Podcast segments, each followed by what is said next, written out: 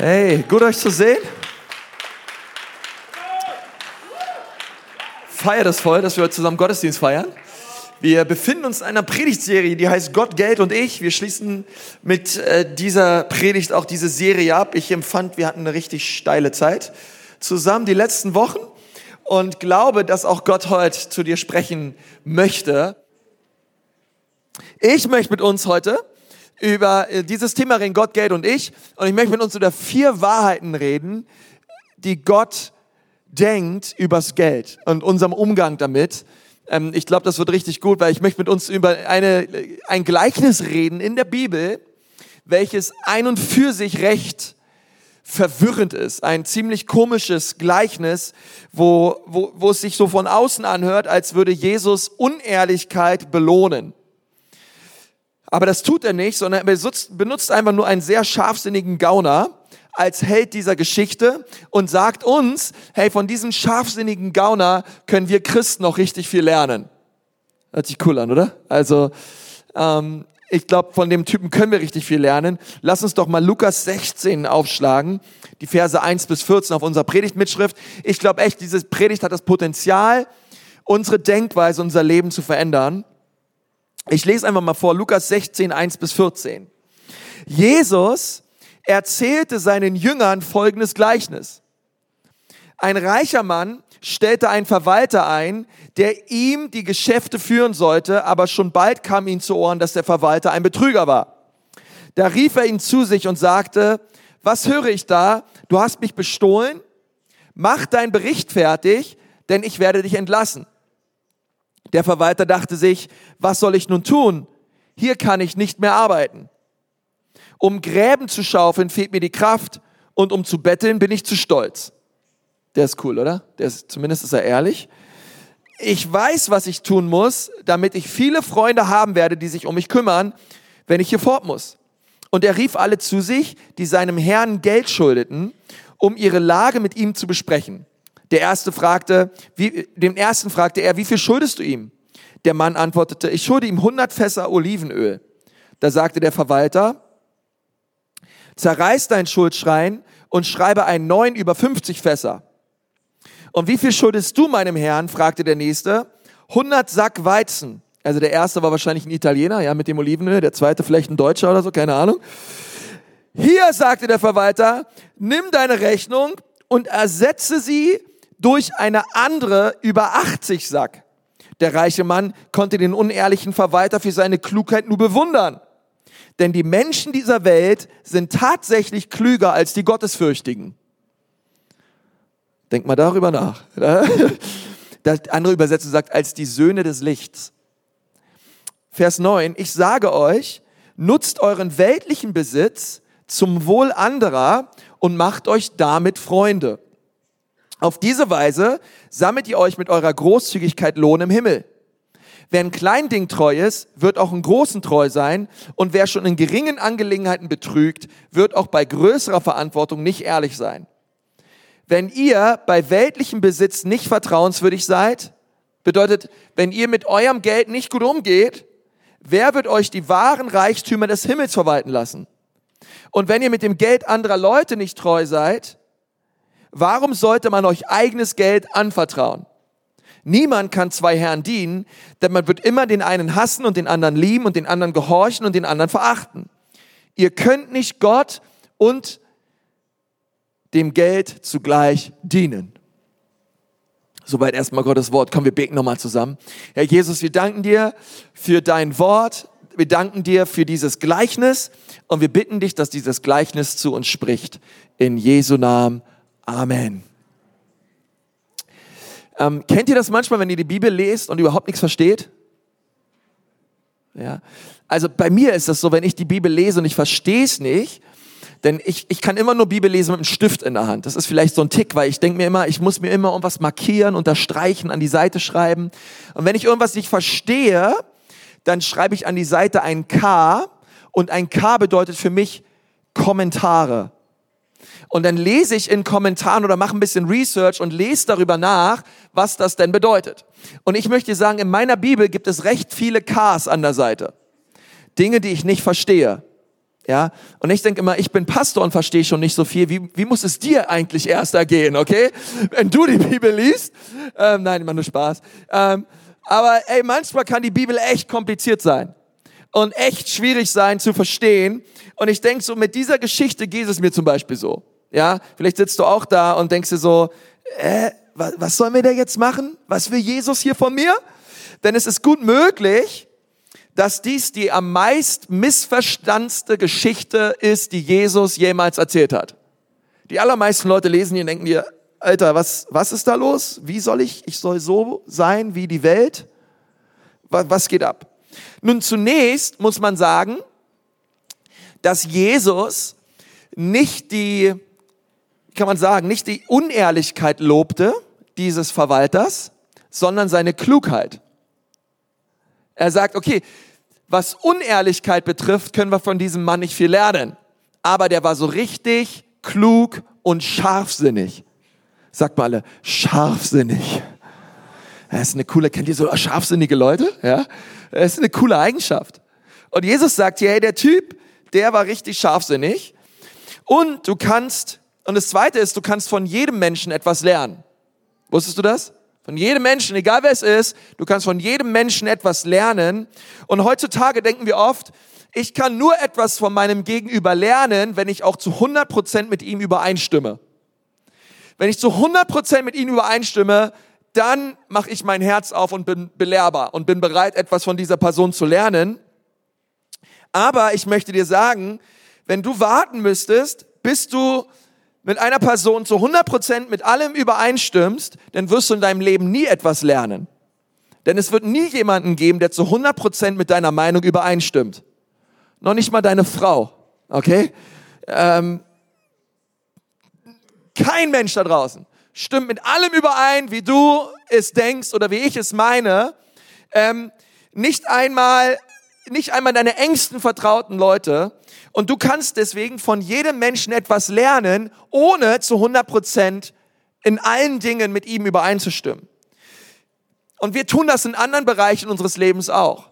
Ich meine, stell mal vor, du hast einen Gehirntumor, was sehr tragisch wäre, und du brauchst eine OP, dann ist deine erste Frage an den Arzt nicht, ähm, haben Sie heute Morgen die Bibel gelesen? Ich meine, das kannst du fragen, das ist eine coole Frage, aber ähm, oder, oder waren Sie letzten Sonntag im Gottesdienst? Oder glauben Sie an Jesus? Sondern ich glaube, die allererste Frage, die irgendwo halbwegs Sinn macht, wäre erstmal, wissen Sie, was Sie hier tun? Ich meine, kennen Sie sich aus mit der Materie? Ja, ähm, ich, ich vertraue Ihnen mein Gehirn an und ich gehe mal davon aus, da Sie ein Arzt sind und hier arbeiten, dass Sie wissen, was Sie tun. Ja, weil das ist nun mal das, was, keine Ahnung, Neurologen tun. Und ich vertraue ihnen mich selbst an. Und, und das ist so interessant, denn dieser Typ hier ist unehrlich in unserem, in unserem Gleichnis. Und Jesus sagt, wenn es um Ehrlichkeit geht, kannst du von diesem Typ nichts lernen. Weil vielleicht dieser Arzt, dieser Neurologe, der dein Gehirn behandelt, der hat vielleicht eine katastrophale Ehe aber trotzdem würde ich mich von ihm operieren lassen, weil er Neurologe ist und wahrscheinlich Ahnung hat, was er da tut.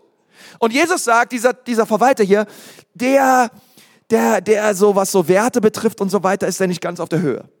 Aber die Art und Weise, wie er mit seinem Geld umgeht, das ist ein Bereich in seinem Leben, da können wir Christen, sagt Jesus, ganz, ganz viel von lernen. Abgefahren, oder? Du kannst von Menschen lernen, die nicht zu 100% mit dir in allen Bereichen übereinstimmen. Ich lerne von ganz vielen Leuten und ich würde sagen, ich lerne von ihnen und es sind noch nicht mal Christen. Aber es gibt Bereiche ihres Lebens, da haben sie anscheinend es drauf oder eine Offenbarung oder ich würde auch nicht so vielleicht Ehe leben, wie sie leben oder Familie bauen, wie sie Familie bauen, aber in anderen Bereichen kann ich etwas von ihnen lernen. Und Jesus sagt, genau das ist das, was wir tun müssen. Wenn es ums Geld geht und um unsere Finanzen geht, müssen wir auf diesen ungerechten Verwalter schauen, denn anscheinend hat er etwas auf dem Kasten, was wir brauchen. Seid ihr noch dabei? Ja. Deswegen haben, glaube ich, so viele Leute eine Schwierigkeit mit dieser Geschichte, weil sie denken, hey, der Typ war doch total unehrlich. Ja, aber Jesus sagt, ja, das ist auch nicht dieser Bereich, wo du von ihm lernen sollst. Finanzen, Geld, das ist das, was wir von diesem Mann lernen können. Jesus lobt also nicht seine Unehrlichkeit, sondern seine Schlauheit. Schlauheit bedeutet Scharfsinnigkeit. Es bedeutet klug zu sein und strategisch zu sein mit, im Umgang mit deinen Finanzen. Also Jesus möchte von dir und von mir, dass wir klug und scharfsinnig sind im Umgang mit unseren Finanzen. Dass wir klug rangehen. Und ich möchte mit uns über drei Dinge reden, wie wir nicht mit Geld umgehen sollten und über vier Dinge reden, wie wir mit Geld umgehen sollten. Das allererste, damit möchte ich anfangen, wie wir nicht mit Geld umgehen sollten. Okay, der allererste Punkt, wie sollten wir nicht mit Geld umgehen? Das allererste sagt Jesus hier, wir sollen es nicht verschwenden. Okay, ihr Männer, lasst euren Ellbogen bei euch, okay? Wir sollen, wir sollen Geld nicht verschwenden. Lukas 16, Vers 1. Er sprach aber auch zu den Jüngern, es war ein reicher Mann, der einen Verwalter hatte, und dieser wurde bei ihm angeklagt, als verschwende er seine Habe. Das allererste, was wir lernen können, ist, wir sollen Geld nicht verschwenden. Ähm, wenn ich rumlaufe und denke, hey, das Geld, was ich in meinem Portemonnaie habe, das gehört mir, ich kann damit tun und lassen, was ich möchte, denn es ist mein Geld, dann werde ich immer dazu tendieren, es zu verschwenden. Weil ich denke, hey, come on, das ist meine Kohle, ich kann damit tun und lassen, was ich will.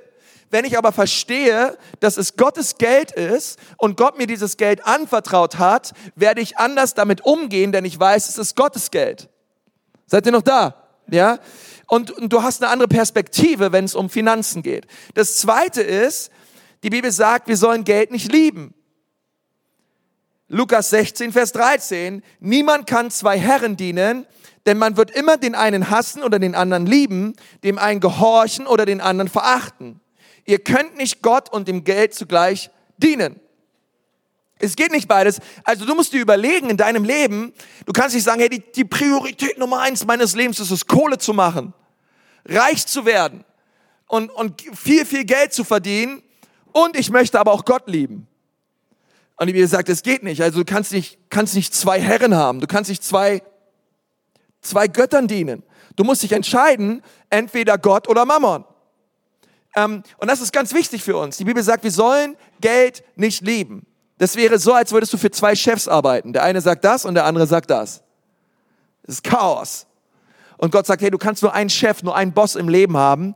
Und er sagt, hey, habe Gott als Herrn in deinem Leben und du wirst sehen, wie, ähm, ja, wie, wie, wie dein Leben funktioniert. Okay, also wir sollen, wir sollen Geld nicht lieben, wir sollen Geld nicht verschwenden, und das dritte ist, wir sollen ihm nicht vertrauen. Wir sollen unser Vertrauen nicht auf Geld setzen.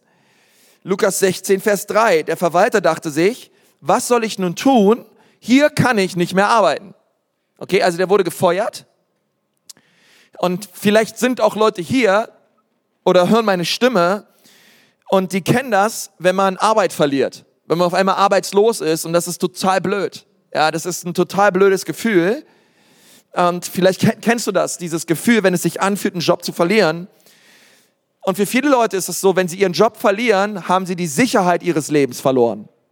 Kein Job bedeutet kein Geld, kein Geld bedeutet keine Versorgung, bedeutet alles bricht in meinem Leben zusammen. Und die Bibel sagt, wir sollen unser Vertrauen und unsere Sicherheit nicht in Dinge setzen, die wir verlieren können. Das bedeutet, und das ist so wichtig, ihr Lieben, wenn, wenn das schon in unser Herz hineinfällt, ist alles gesagt. Setze dein Vertrauen nur auf Dinge, die Bestand haben. Also, wenn du dein Vertrauen auf dein Geld setzt, dann kann es sein, dass du eines Tages vielleicht all dein Geld verlierst. Und durch dein Geld verlierst du alle Sicherheiten. Vielleicht ist die Sicherheit deines Lebens dein Aussehen, deine Markenklamotten, dein Aussehen aber du wirst nicht dein Leben lang so sexy aussehen, wie du gerade aussiehst. Okay? Schönheit, äh, ich, wir, wir, wir, wir werden immer schöner, ja? Also, äh, aber, aber es ist, die Bibel sagt, es ist vergänglich. Hey, irgendwann, du wirst, wir werden alle älter, okay? Aber wenn darin deine Sicherheit ist, in deiner Schönheit oder in deinem Aussehen oder in deinen Klamotten, das ist alles vergänglich. Es ist nichts, worauf wir unser, unser Leben bauen können. Vielleicht sind es andere Menschen. Hey, meine Sicherheit sind andere Menschen. Aber auch Menschen sterben. Menschen sind vergänglich. Egal was es ist in unserem Leben, worauf baust du deine Sicherheit?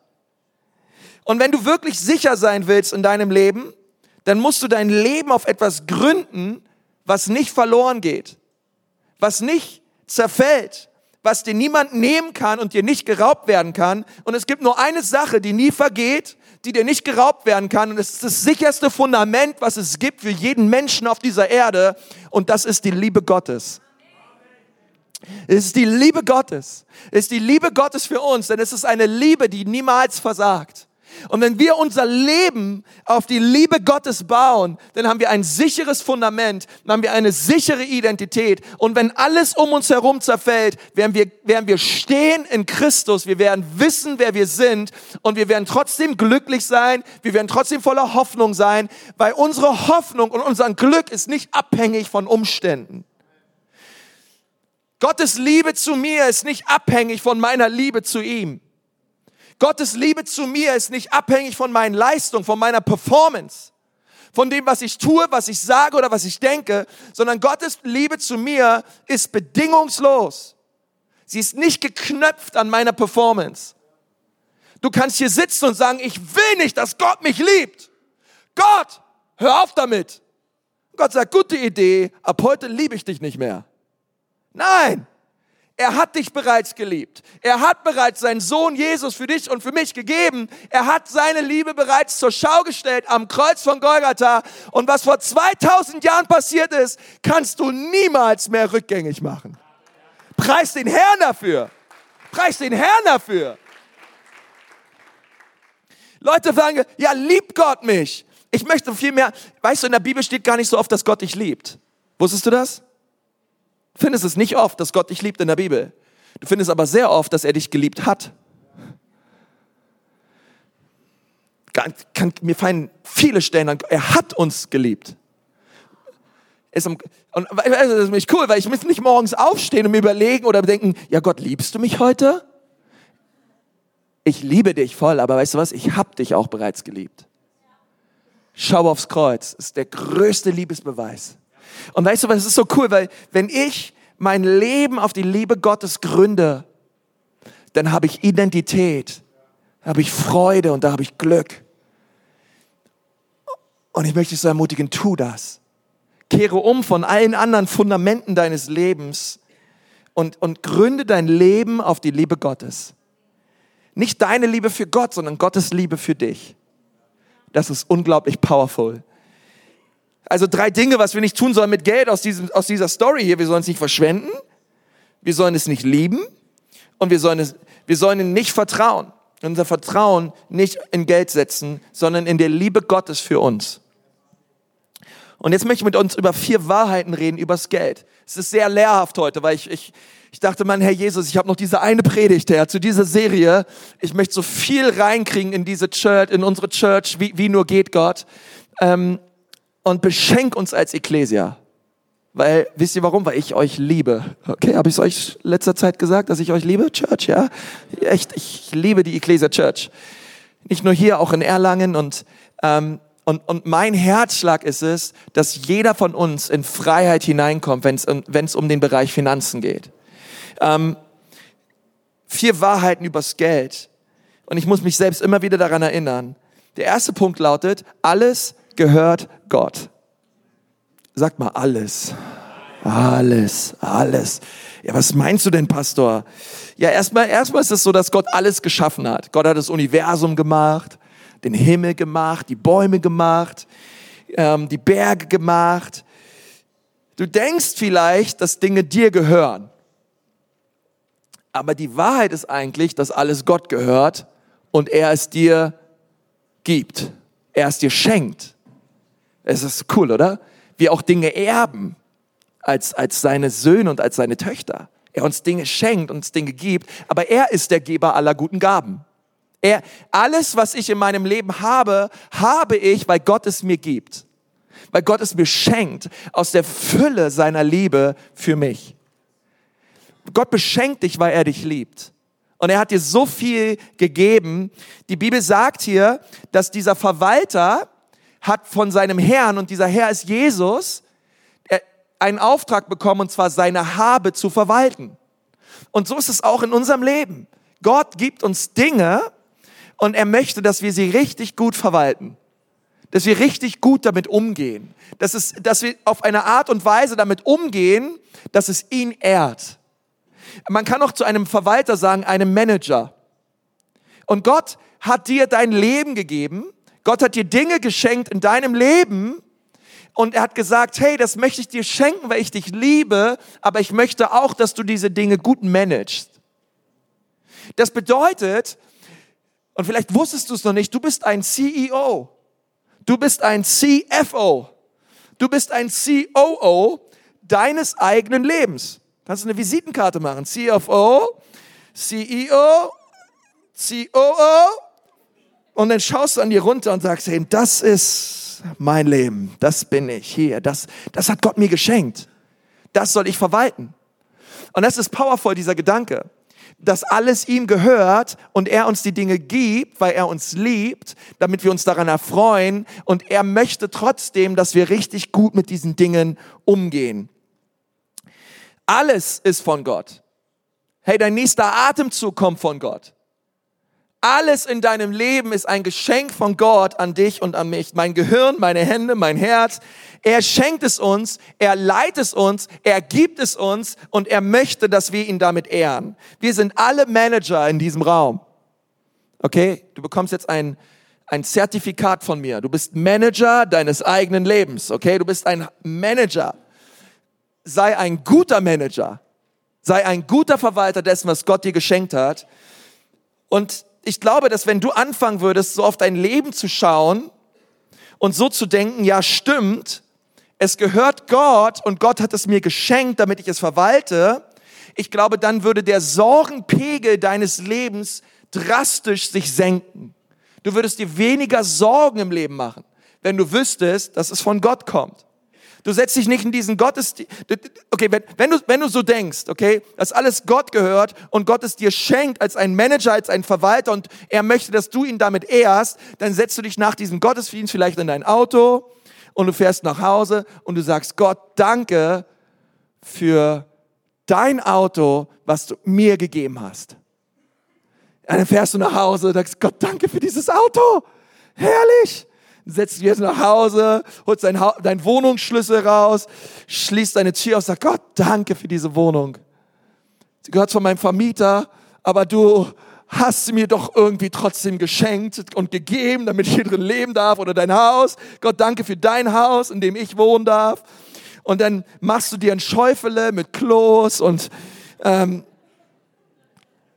und holst deine Gabel raus und dein Messer und und, und du führst du die Gabel in den Mund und dabei denkst du, oh Gott, danke für deine Gabel.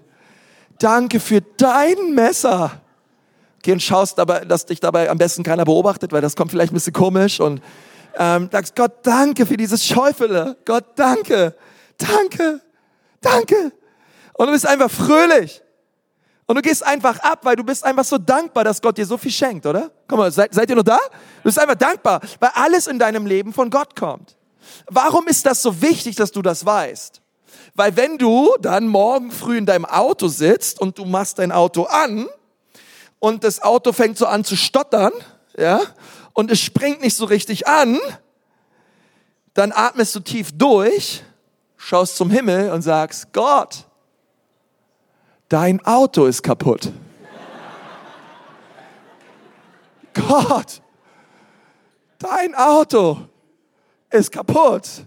Ich möchte dich nur kurz informieren, dein Auto ist kaputt. Und du denkst, es ist weit hergeholt. Ich habe das erlebt. Okay, ich war mit einem Missionar unterwegs und in, im, im Dschungel und das Auto war kaputt. Und ich habe gesagt, wie um alles in der Welt kommen wir aus diesem, von diesem Ort hier wieder weg? Das ist krank. Wir haben gar nichts. Wir haben kein Handynetz. Wir haben gar nichts. Wir haben gar nichts. Wir haben gar nichts. Und er schaut mich nur an und sagt, das Auto gehört Gott. Der wird sich schon drum kümmern, dass wir hier wieder wegkommen. Gott hat mich auch in dieses Land gerufen. Er wird sich schon darum kümmern, dass ich hier nicht im Dschungel verrecke. alles gehört Gott. Konsti, mach dir keine Sorgen. Gott holt uns hier wieder raus. Das ist deep, oder? Das hört sich vielleicht leicht an, aber hey, lebt das mal. Seid ihr noch da? Ey, es ist so, das ist der Hammer. Und dann schaust du deine Kinder an und denkst dir, alter Latz, Herr Jesus, wie soll das jemals gut gehen?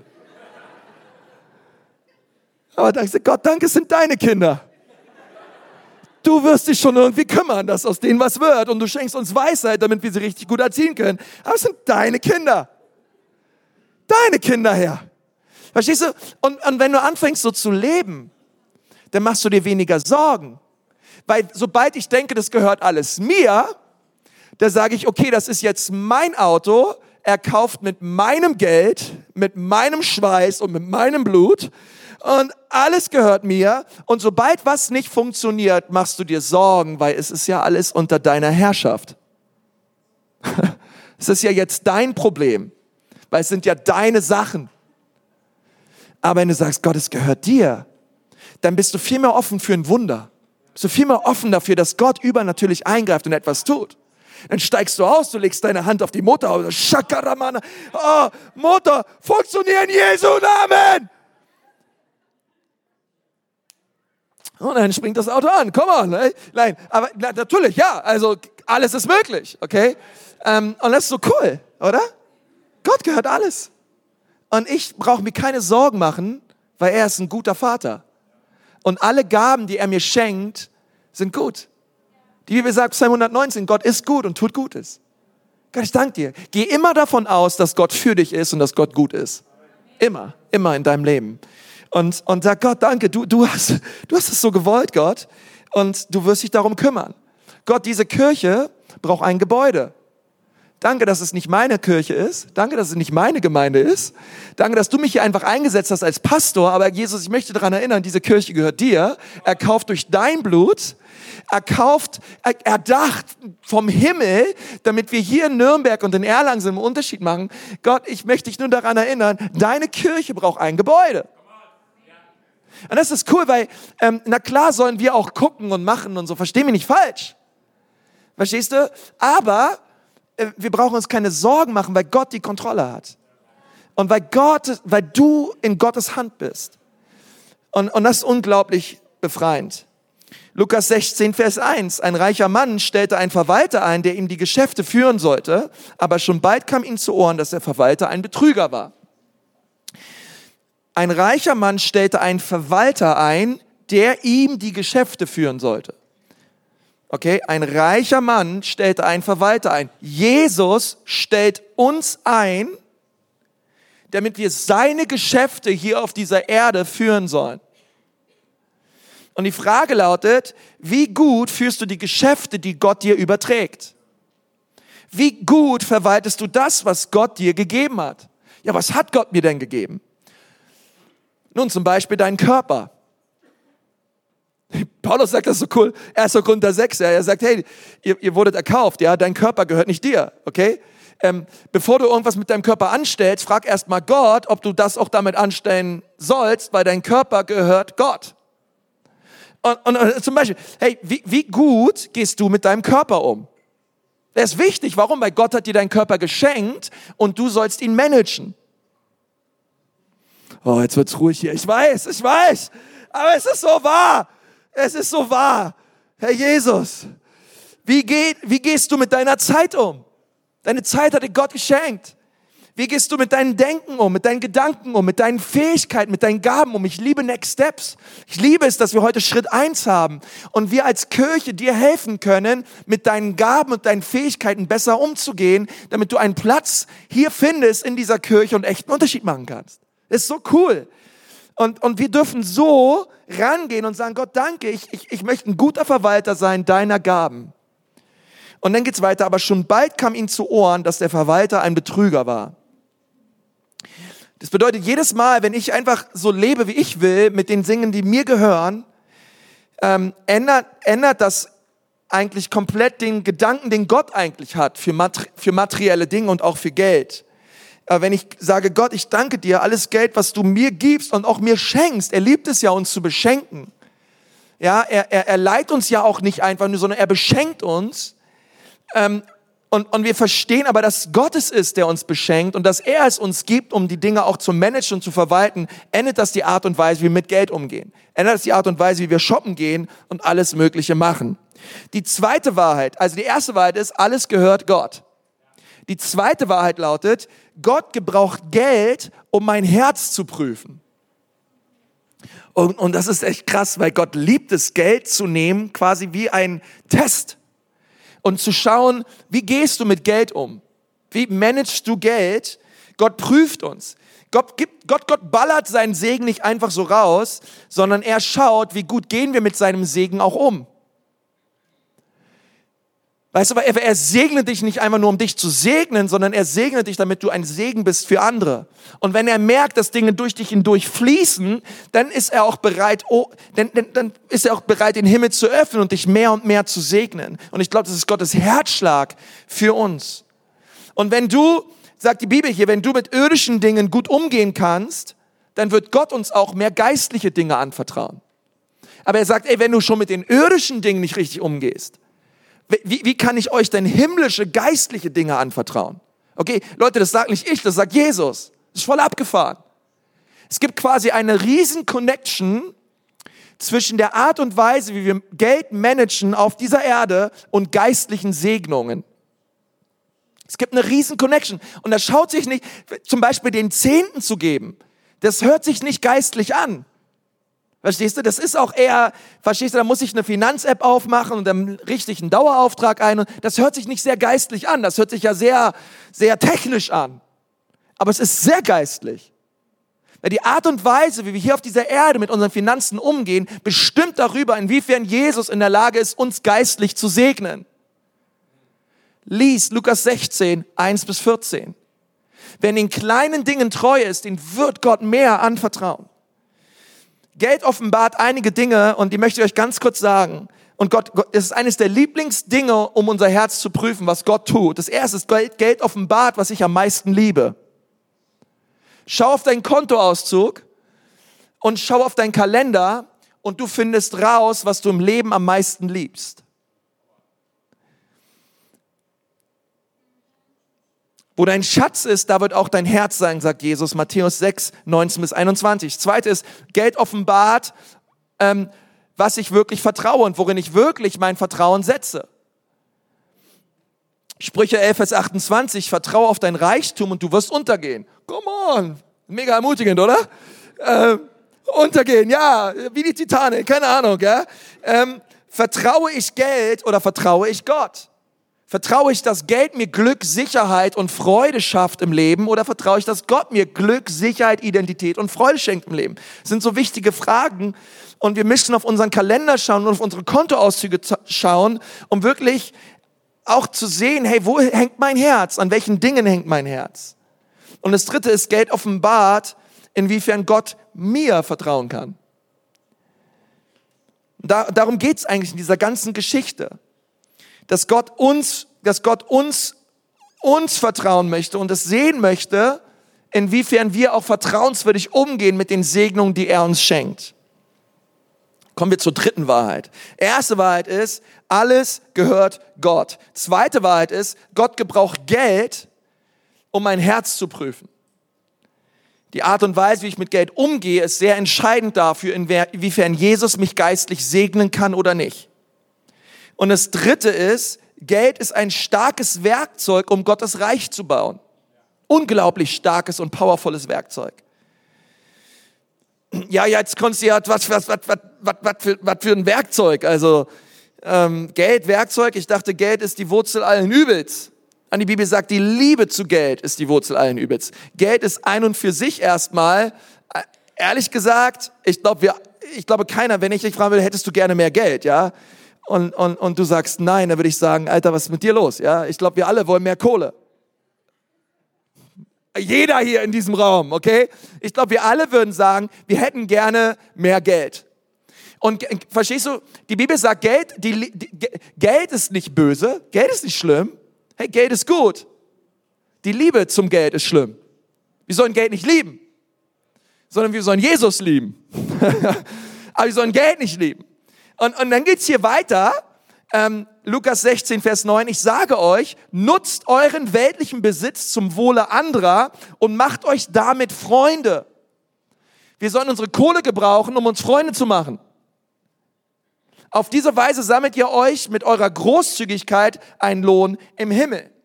Okay, Geld ist erstmal da, um gebraucht zu werden. Und du kannst zum Beispiel Geld gebrauchen, um Missionare auszusenden, du kannst Geld gebrauchen, um Gemeinden zu pflanzen und zu gründen, du kannst Geld gebrauchen, um, um, deine, um, um deine Ortsgemeinde voranzubringen und, und, und herrliche Dinge zu bewirken, oder du kannst Geld gebrauchen, um dir Drogen zu kaufen. Okay, Geld ist erstmal Geld und es kann gebraucht werden für was auch immer. Ähm, aber die Bibel sagt hier, nutzt euren weltlichen Besitz. Sagt mal alle, nutzt. Okay, Lukas 16, Vers 9, dieses Wort nutzt, das müsst ihr unbedingt einkreisen oder unterstreichen oder was auch immer, ähm, weil die Bibel sagt, wir sollen Geld benutzen. Wir sollen Geld benutzen, um sein Reich zu bauen. Wir sollen Geld benutzen. Jesus sagt, wir sollen es nicht lieben, aber wir sollen es benutzen. Das ist jetzt ganz wichtig, was ich sage. Schaut mich mal kurz alle an. Die Bibel sagt, wir sollen Menschen lieben und Geld benutzen. Das ist ganz wichtig. Das Problem ist nur, wenn unser Herz, wenn, wenn unser Herz verkehrt ist, so wie, so wie es manchmal so bei diesem Verwalter war, ja, wenn unser Herz nicht mehr ehrlich ist, wenn wir abdriften von Gott und von seiner Liebe und von seiner Wahrheit, dann, dann drehen wir das ganze Ding um und wir benutzen nicht mehr Geld und lieben Menschen, sondern wir benutzen Menschen, weil wir Geld lieben. Und weil wir, und weil wir Geld lieben, benutzen und gebrauchen wir Menschen, damit wir noch mehr bekommen. Aber Gott sagt, hey, das sollen wir nicht tun. Wir sollen Menschen lieben und Geld benutzen. Und das ist, das ist so eine wichtige Wahrheit, weil die Bibel sagt, dass Geld nicht geliebt werden soll, sondern benutzt werden soll. Wie sollen wir es benutzen? Ähm, jemand hat mal gesagt, Geld ist wie Dünger. Okay, wenn du es ausstreust, es hilft, es hilft, es, es bringt Dinge zum Wachstum, es, zum Wachsen, es bringt Dinge voran. Aber wenn du Geld, anhäufst, wenn du, wenn du Geld anhäufst, wenn du, wenn du Dünger anhäufst, dann fängst es an zu stinken. Und das bringt mich zu unserem vierten Punkt. Und der ist ganz wichtig. Und der lautet, Geld wird am besten investiert, wenn dadurch Menschen in den Himmel kommen. Geld wird am besten investiert, wenn dadurch Menschen in den Himmel kommen. Lukas 16, Vers 9. Wiederum, ich sage euch, haben wir gerade gelesen, nutzt euren weltlichen Besitz zum Wohle anderer und macht euch damit Freunde. Auf diese Weise sammelt ihr euch mit eurer Großzügigkeit Lohn im Himmel an. Die Elberfelder Übersetzung schreibt da, damit man euch aufnehme in Ewigkeit. Und ich glaube, das ist so dieser Vers, womit ganz viele Leute Probleme haben, weil sie diesen Vers nicht verstehen. So wie der Verwalter sich Freunde erkauft hat, damit sie ihm später helfen. Okay, er hat sich sie knallhart erkauft mit Geld, was ihm nicht gehörte. Hat ihn Schulden erlassen, damit diese Freunde ihm später helfen. So sollen auch wir Christen mit unserem Geld umgehen und wir sollen uns mit unserem Geld ewige geistliche Freunde erkaufen, die uns später im Himmel begrüßen. Und das schockiert mich, was Jesus, was Jesus hier sagt. Das ist, das ist revolutionär. Aber lass uns zuerst mal überlegen, was Jesus nicht sagt. Jesus sagt hier nicht, du kannst dir deinen Weg in den Himmel erkaufen. Du kannst dir dein Ticket lösen und das kostet so und so viel und du kommst in den Himmel. Nein, der Preis wurde bereits bezahlt von Jesus. Jesus hat den Preis durch sein eigenes Blut bezahlt. Er ist der Weg, die Wahrheit und das Leben. Niemand kommt zum Vater als nur durch ihn. Und Jesus, Jesus ist es, der den Weg bereitet hat in den Himmel. Und nicht irgendwelche Finanzen oder nicht irgendein Geld oder so. Der Preis wurde bereits von Jesus bezahlt. Aber was Jesus sagt ist, gebrauche dein Geld, um Beziehungen zu bauen, die in alle Ewigkeit Bestand haben. Setze dein Geld, benutze dein Geld auf dieser Erde so, dass Menschen dadurch in den Himmel kommen. Dass Menschen dadurch, er sagte geistliche Freunde, damit du geistliche Freunde gewinnst und später im Himmel belohnt wirst. Das ist ganz wichtig jetzt. Jetzt wird meine, meine Übersetzung von dem Ganzen. Eines Tages stirbst du. Ich auch. Wir alle. Man weiß nicht wann. Ich habe schon Leute beerdigt. Ja, keine Ahnung, die sind fünf geworden, andere 15, andere 50, andere 95, okay? Aber wir alle werden sterben. Und, und dann ist die Frage, ähm, wenn, wenn wir in den Himmel kommen, ich meine, stell, stell dir vor, du stirbst, okay? Dann kommst du in den Himmel. Und dann kommt da so eine, so eine Horde Menschen auf dich zu. Yay! Hammer! Endlich bist du hier oben bei uns, ey. Endlich! Mann, Alter, haben wir dich vermisst, ey. Überragend! Toll, dass du da bist, okay? Und Jesus ist eh da, der um, umarmt dich, der küsst dich, der liebt dich und, und du bist der glücklichste Mensch der Welt. Und dann kommen so Typen an, so Leute an, die sagen so, Hammer, toll, dass du da bist. Und du schaust die an und manche von denen, die kennst du noch nicht mal. Ich so, was geht ab? Ey, willst du nur sagen, man, wegen dir bin ich hier oben ich möchte dir einfach nur mal Danke sagen. Ich weiß, wir kennen uns noch nicht groß. Okay, ich bin die Pauline und habe mich da ähm, im Kongo bekehrt. Und ähm, ich, das ist ein bisschen blödes Beispiel. Ähm, Pauline aus dem Kongo, ja klar. Ähm, nein, aber was ich eigentlich sagen wollte war, ey, ähm, Paulin, ja, ne, aus dem Kongo, da würde man eher auf Französisch sagen oder so. Aber ähm, ey, ähm, ist voll krass, weil du hast damals ähm, diesen Missionar finanziell unterstützt. Und der ist zu uns gereist und hat uns von Jesus erzählt. Und jetzt glauben wir. Und nicht nur ich habe mich bekehrt, sondern ich habe es meiner Schwester erzählt, die hat sich auch bekehrt. Und mein Vater übrigens auch. Und wir drei hier, wir wollen dir einfach mal Danke sagen.